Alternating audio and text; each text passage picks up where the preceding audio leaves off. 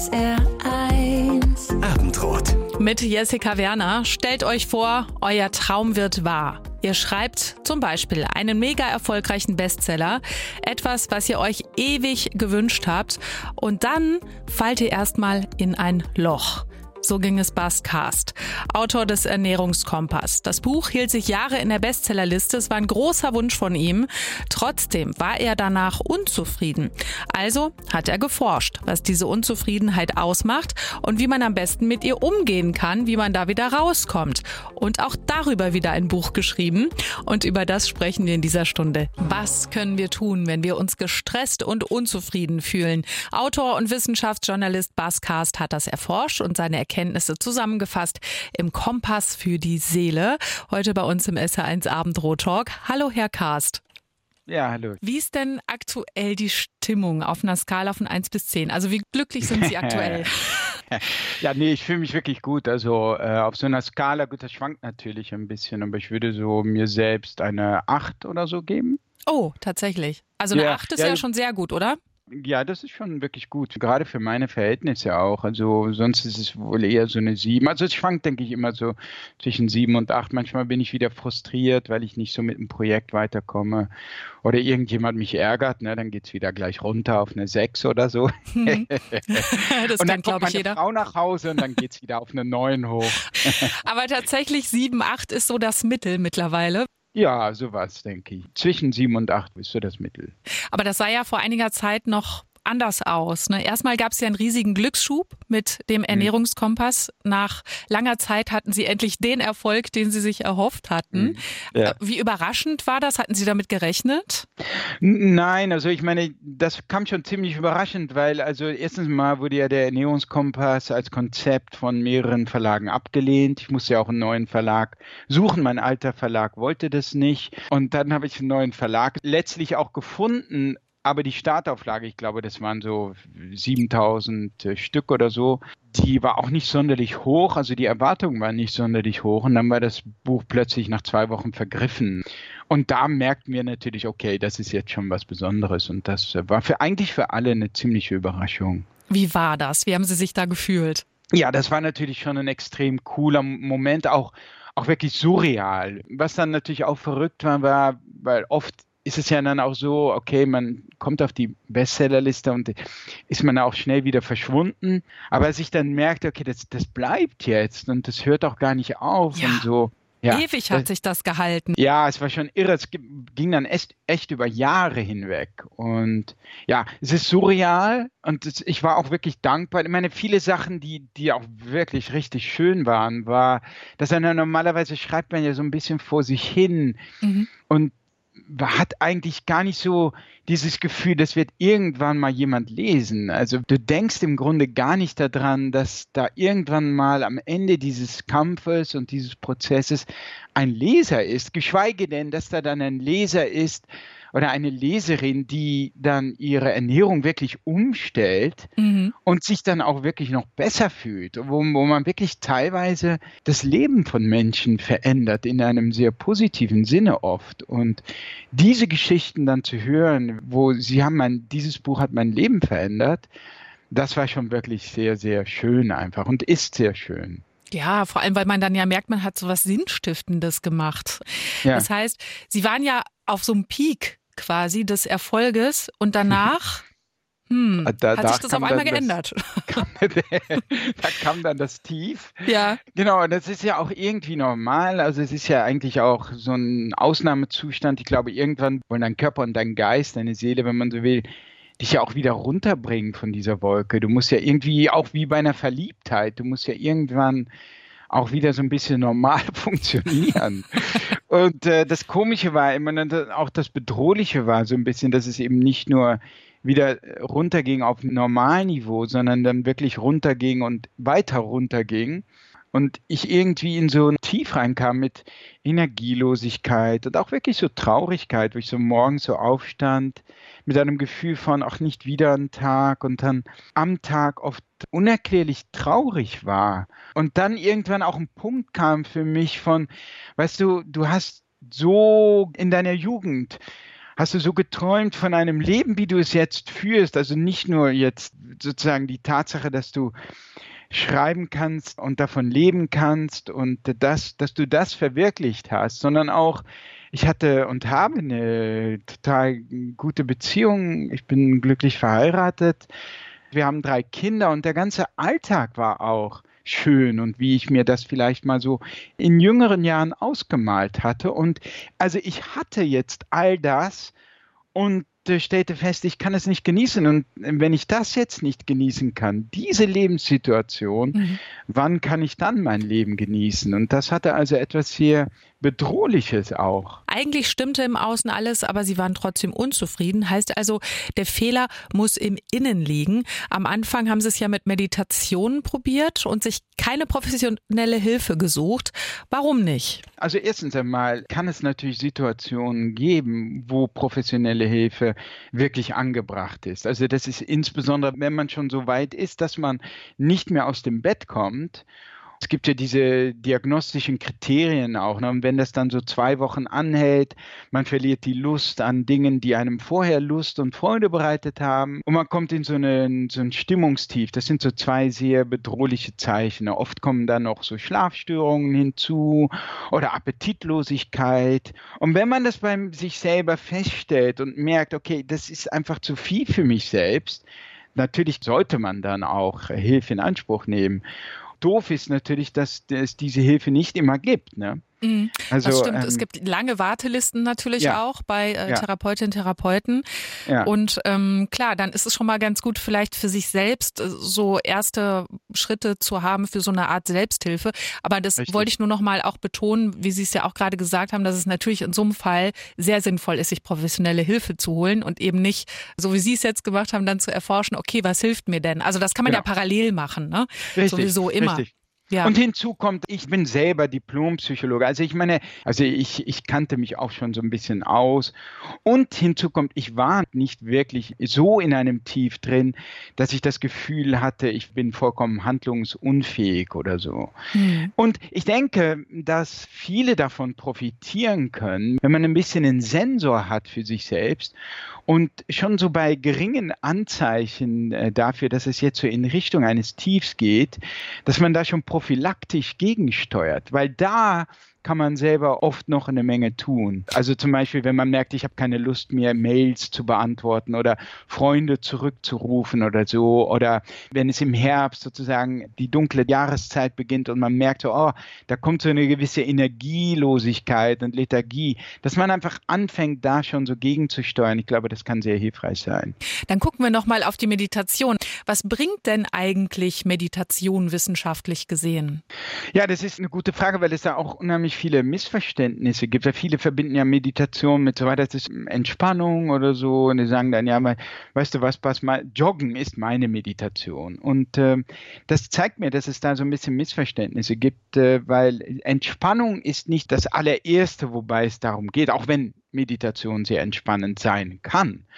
Worum es im Kern geht, ist, dass wir, wir Menschen uns oft in einem gedankenverlorenen Zustand befinden. Wir denken, ohne dass wir wirklich merken, dass wir denken würden. Wir sind nicht wirklich im Hier und Jetzt. Also wir kochen, wir sind äh, mit unseren Kindern zusammen und spielen, aber wir sind nicht wirklich bei dem Spiel. Ja, ich merke das selber auch, wenn ich mit meinen Kindern spiele. Machen, mhm. Nach fünf Minuten bin ich bei der E-Mail, ja. die ich eigentlich noch beantworten soll. Ja. Und schon habe ich mich ja ein bisschen in den Stress hineingedacht, ohne das wirklich bewusst gesteuert oder gewollt zu haben.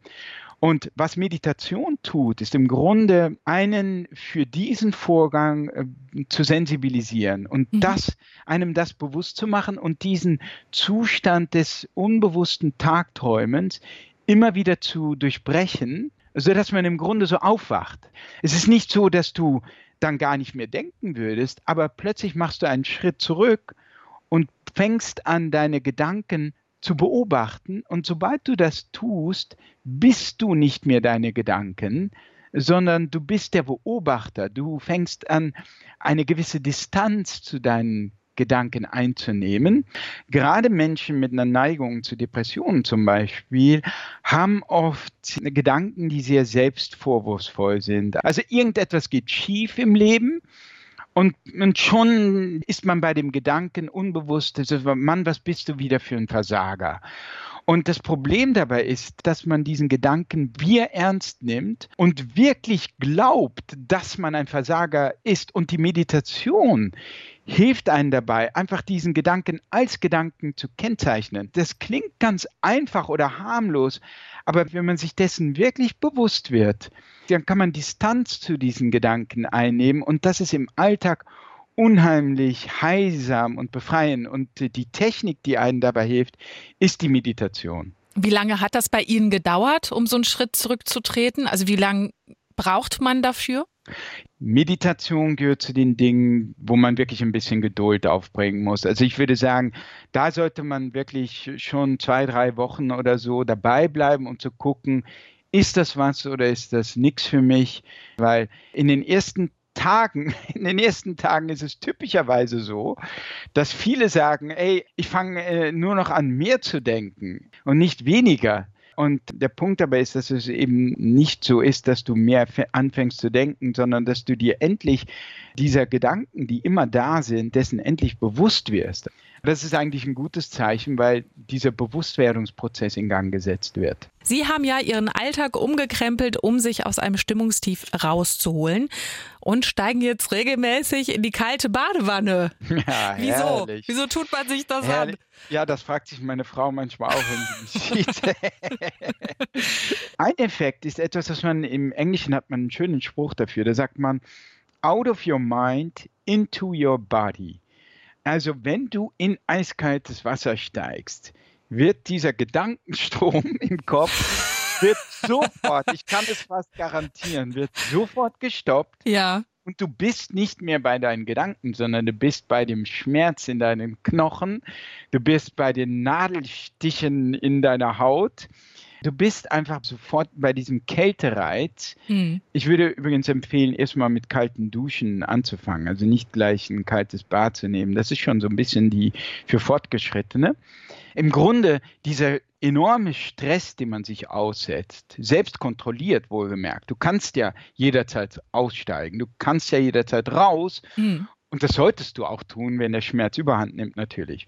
Und das ist das Gute, du kannst jetzt auf sehr selbstkontrollierte Weise deine Stressresilienz trainieren. Mhm. Weil im Grunde, was du tust, ist, du setzt deinen Körper unter enormen Stress, der Blutdruck steigt, das Herz pumpt natürlich und Adrenalin schießt durch deine Adern allmählich aber, wenn du jetzt drin bleibst und merkst, wie, die, wie sich deine Atmung auch beruhigt und wie dieser Stress so langsam so ein bisschen nachlässt, ist es so, als würdest du diese, diese Stressreaktion, diese Panikattacke fast, die du bekommst, weil ja auch die Atmung auch wirklich so panisch wird mhm. äh, und Schnappatmung anfängt, du merkst, wie du diese Stressreaktion in den Griff bekommst. Und jetzt, wenn es natürlich dann später das Leben ist, dass die Stress, also der Partner mit dem Chaos in der Bude und so, und du merkst, wie du schon so wütend wirst und wie der Stress anfängt, dich zu übermannen, dann kennst du dieses Gefühl schon. Also du trainierst im Grunde auf sehr kontrollierte Weise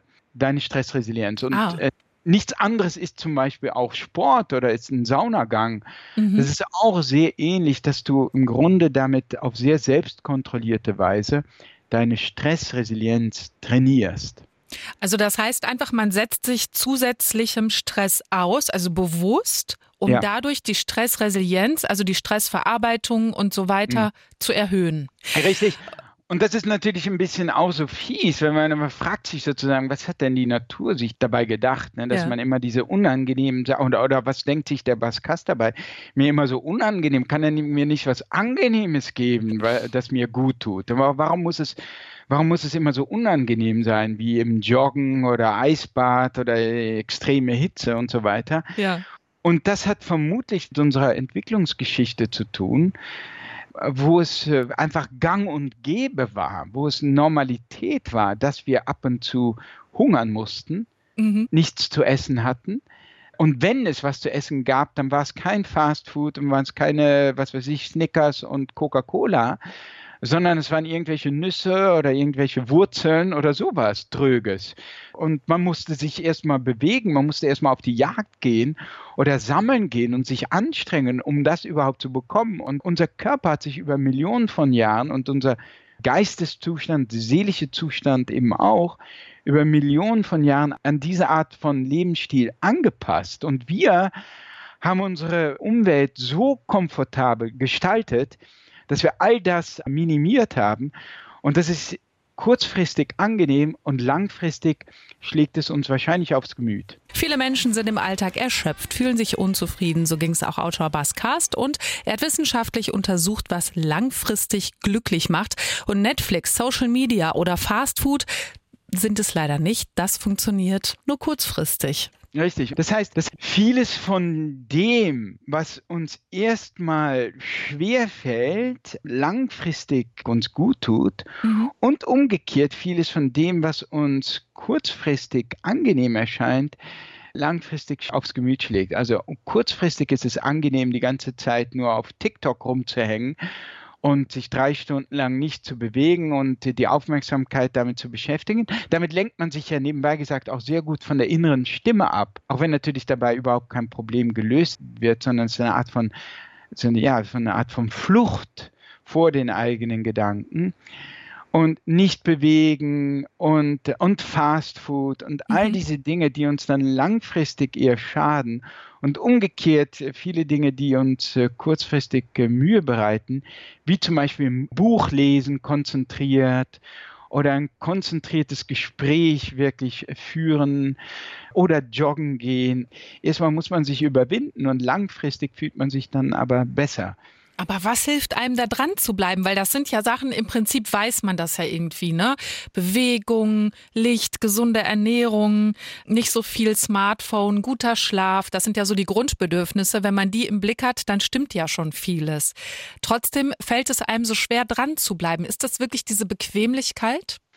Ich denke, man kann sich in der Hinsicht, gerade wenn man weiß, dass es schwer ist und dass man es also mit dem inneren Schweinehund zu tun bekommt, denke ich, sollte man sich die Sache so einfach wie möglich machen, gerade am Anfang, bis sich eine gewisse Gewohnheit aufgebaut hat und dann man in einen gewissen Automatismus äh, reingerät. Also, erstens einmal gucken, was passt zu mir. Deshalb ist das so wichtig, dass ich versuche auch hier so einen Werkzeugkasten anzubieten von verschiedenen Techniken. Mhm. Also, ist es die Meditation, womit ich mich anfreunden kann oder ist es eher das Joggen, ist es eher die Ernährungsumstellung, was auch immer. Und dass man dann guckt, erstmal mit einer Sache anfängt, weil es schon schwer genug ist und dann erstmal minimale Veränderungen vornimmt.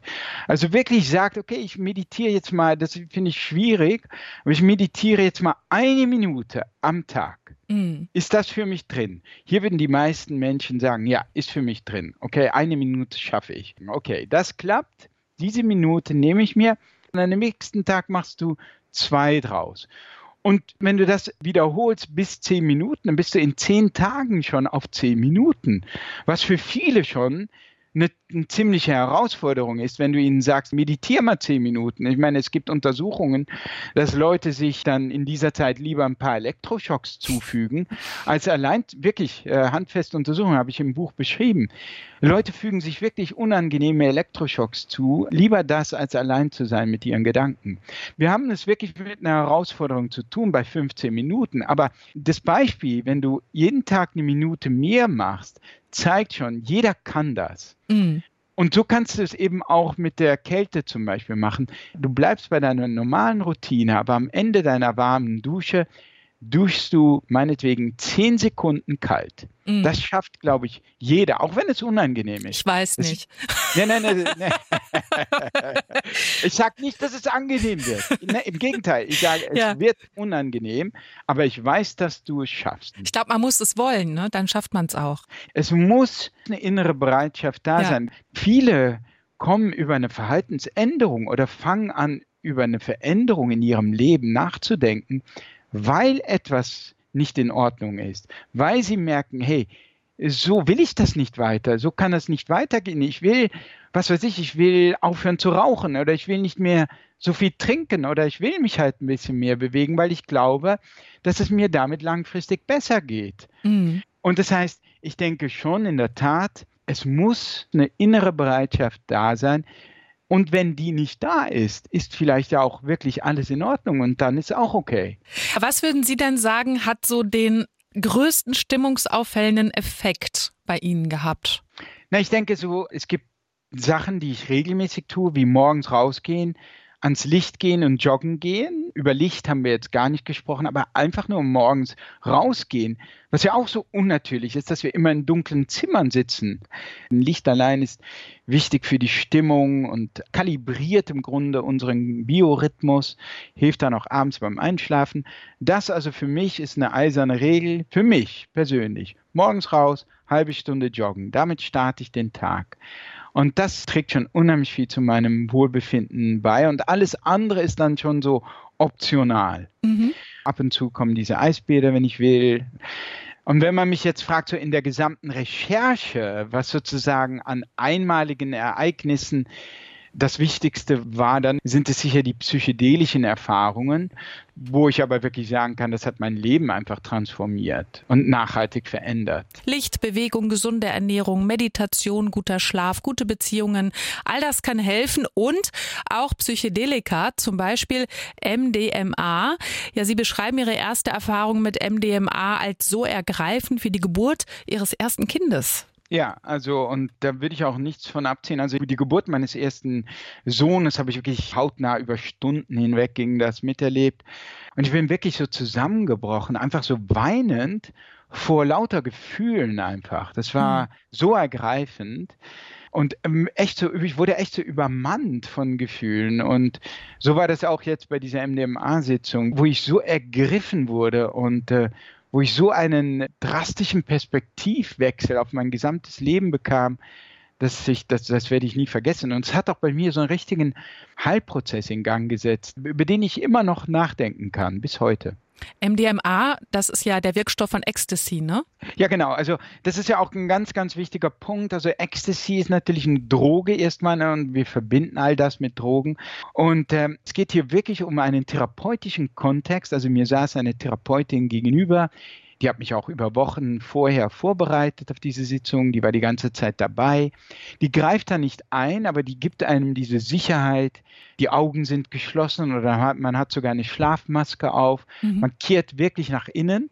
Und was jetzt passiert, ist, dass du in einen traumartigen Zustand gerätst, wo wirklich Szenen deines Lebens hochkommen, die oft Szenen sind, die einen irgendwie beschäftigen und vielleicht auch belasten. Also es können auch Traumata sein, die äh, jetzt hochkommen. Das war bei mir jetzt nicht unbedingt so der Fall, aber ich erlebte zum Beispiel so eine Szene mit meiner Ehefrau, die ähm, ein paar Tage zufällig äh, nach Hause gekommen war, eines Abends und mir um den Hals gefallen war und äh, so spontan sagte, also ich habe den tollsten Ehemann der Welt und ich äh, also, natürlich eine, eine, schöne Szene und, ja. äh, und trotzdem bei mir dann sozusagen gleich dann diese innere Stimme dann aktiviert wird und äh, anfängt, die Sache zu relativieren, und im Grunde so sagt, also das kann sie ja nicht ganz ernst meinen. Also tollster Ehemann der Welt ist ja wohl ein bisschen übertrieben. Und schon, schon habe ich mich, habe ich die ganze Sache wieder sozusagen in Grund und Boden geredet. Und jetzt erlebte ich diese Szene, wie gesagt, so traumartig nochmal, mhm. Vollkommen ohne diesen inneren Kritiker. Einfach nur, wie sie war, als purer Liebesbeweis. Und es war so herrlich und befreiend. Dann kamen noch andere Szenen meines Lebens mit meinen Kindern und so. Es war, als konnte ich viele Szenen meines Lebens neu betrachten, ohne Negativblick, ohne dass es grau gefärbt wäre, ohne dass es irgendwie durch diesen inneren Kritiker relativiert wurde, ohne dass es ins Negative reingezerrt wurde. Und das zu erleben, dass man im Grunde sein ganzes Leben anders sehen kann, sich selbst anders sehen kann, weniger negativ, ohne die Fakten des Lebens zu ändern, einfach nur durch einen anderen Blick, als würde man so einen Blick mit einem Graufilter von den Augen runternehmen und die Welt durch eine andere Brille sehen. Mhm. Das war so befreiend, das war so, weißt du, du, du kannst alles auch anders sehen. Du hast alles auf eine bestimmte Art und Weise interpretiert, aber du kannst es auch anders sehen. Das ist etwas, was mich bis heute verfolgt und hilft in Situationen, wo ich zum Beispiel etwas eher negativ sehe. Mhm. Okay, das ist eigentlich ein schönes Schlusswort. Trotzdem würde ich jetzt gerne noch wissen, wie Sie auf die Idee gekommen sind. Also An wen wendet man sich, wenn man Interesse hat, sowas auszuprobieren? Ja, das kam pur durch die Forschung. Wie gesagt, ich bin nicht in irgendwelchen Drogenwelten oder so. Es war einfach rein, weil ich merkte, hier ist seit 20 Jahren eine Forschung an, äh, an den teils renommiertesten Forschungsinstituten, insbesondere in den USA im Gange. Das geht so weit, um nur das äh, Beispiel MDMA aufzugreifen, dass MDMA kurz vor der, in den USA kurz vor der Zulassung steht als begleitende Medizin bei der Behandlung von posttraumatischen Belastungsstörungen, also Traumata. Also wirklich als Arzneimittel. Und ähm, ja, ich kam über diese beeindruckende Forschung dorthin und fand das dann so faszinierend, dass ich es selbst ausprobieren wollte. Das Doof ist natürlich, dass diese Substanzen weitgehend illegal sind in Deutschland. MDMA ist äh, nicht zugelassen, ist, äh, ist verboten.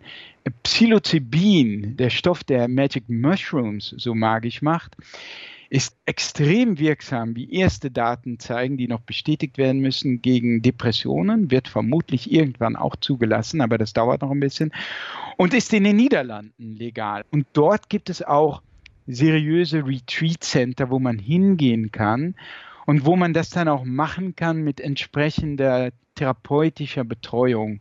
So sollte es ja auch sein. Also man sollte das nicht irgendwie sich illegal besorgen und dann auf eigene Faust unternehmen, weil die Gefahr eines Bad Trips auch wirklich immens ist und es ist auch wirklich für manche Leute überhaupt nicht geeignet. Also wenn du zum Beispiel unter bipolaren Störungen leidest, also manisch-depressiv bist zum Beispiel, oder wenn in deiner, auch nur in deiner Verwandtschaft Schizophrenien vorkommen, geschweige denn, dass du vielleicht selbst unter Psychosen oder sowas leidest, dann sollte man wirklich davon absehen. Mhm. Also man sollte dies wirklich so verantwortungsvoll tun, dass man das Risiko minimiert. Und diese Risiken, dessen sollte man sich auch bewusst sein, die gibt es natürlich. Alles nachzulesen, auch im Buch von Baskast, Kompass für die Seele, IJS1, mit dem Abendrot-Talk am Montagabend.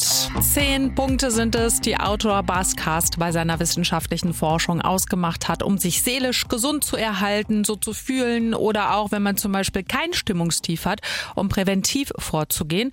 Über einiges haben wir bereits gesprochen. Und zwar ist es ja eine gesunde Ernährung, Mittelmeerernährung, also viel Fisch zum Beispiel, Vollkornkost, Gemüse, Obst, dann ausreichend Bewegung, ausreichend Licht, in die Natur gehen hilft, Waldbaden, Stichwort, dann natürlich äh, guter Schlaf, die Hormesis, also bewusster, gesunder Stress, Meditation, Psychedelika, soziale Beziehungen, führen sie auf, gute soziale Beziehungen und dann noch die stoische Lebenskunst. Darauf würde ich noch kurz eingehen. Was verstehen Sie darunter?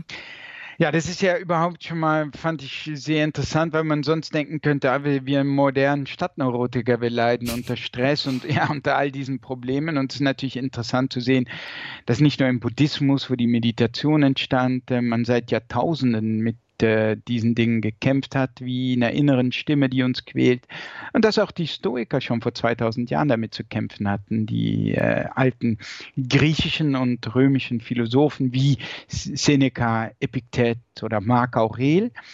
Und eine Sache, die ich äh, interessant fand und finde dabei, ist etwas, was Seneca als Vorwegnahme des Unglücks bezeichnet. Also ich nehme das Beispiel der Schlange am Supermarkt, in, in der wir stehen. Die Schlange geht nicht voran mhm. und wir fangen an, uns allmählich zu ärgern.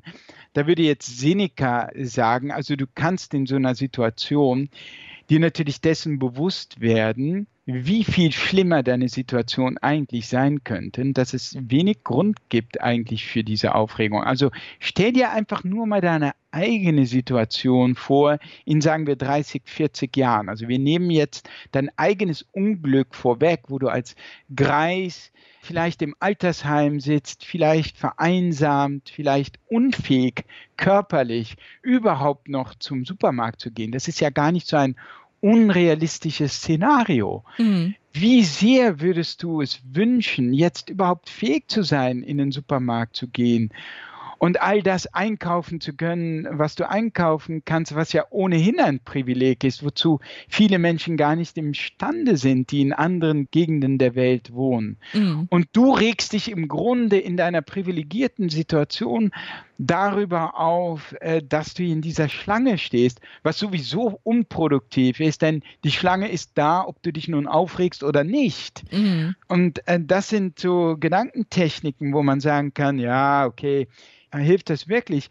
Aber ich glaube schon, dass es ein bisschen die, so gerade wenn man wenn man sich grundsätzlich in einer guten Situation befindet, nicht gerade wenn man Depressionen hat, dann sollte man sich vielleicht nicht so etwas wie den eigenen Tod oder sowas ausmalen, sondern wenn es einem grundsätzlich gut geht, dann glaube ich, können solche Techniken ganz hilfreich sein. Gibt es eigentlich schon ein neues Problem, mit dem Sie sich beschäftigen, an dem wir dann durch ein Buch von Ihnen profitieren dürfen?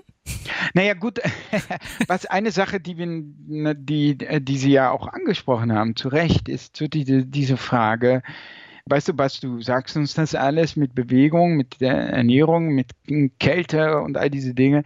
Aber wie, wie machst du das? Wie setzt du das um? Und mhm. gibt es da Tipps und Tricks? Diese Frage kommt relativ häufig. Und ich merke offenbar, kann ich da vielleicht noch gucken, ob es da nicht vielleicht auch in der Forschung Antworten gibt, wie man sich an solche Dinge mehr rantastet, wie man diesen inneren Schweinehund überwindet, was ist überhaupt der innere Schweinehund und so weiter. Also ich bin mir nicht ganz sicher, ob es da Tipps und Tricks gibt, aber das wäre natürlich schon sehr hilfreich für mich selbst teilweise, aber dann auch für andere. Das ist etwas, was mich im, im Moment sehr fasziniert und wo ich so ein bisschen reingucke in die Forschung um einfach auch diese Sachen so in den Alltag zu integrieren. Ne? Was braucht es dafür, sie nicht nur bewusst zu haben, sondern wirklich auch zu verkörpern? Ja, Richtig. Wie spannend. verändere ich mich? Wie verändere ja. ich mich und wie, wie steuere ich mein eigenes Schicksal im ja. Grunde? Wie nehme ich das in die Hand? Wie kann ich diese Steuerung irgendwie übernehmen, so gut wie möglich? Okay, das kaufe ich, das Buch. gut, vielen Dank für das Gespräch. Noch ganz kurz, äh, Stimmungscheck auf der Skala. Äh, immer noch, äh, ich, also, hat, also meine Stimmung hat sich jetzt durch das Gespräch nicht verschlechtert. Äh, Im Gegenteil. Das ist schon mal gut. Also eine gute Acht jetzt. Eine Acht Wunderbar. So. so kann ich Sie entlassen. Vielen Dank. Kann man gut schlafen gehen, genau. SR1 Abendrot. Immer montags 19 bis 21 Uhr. SR1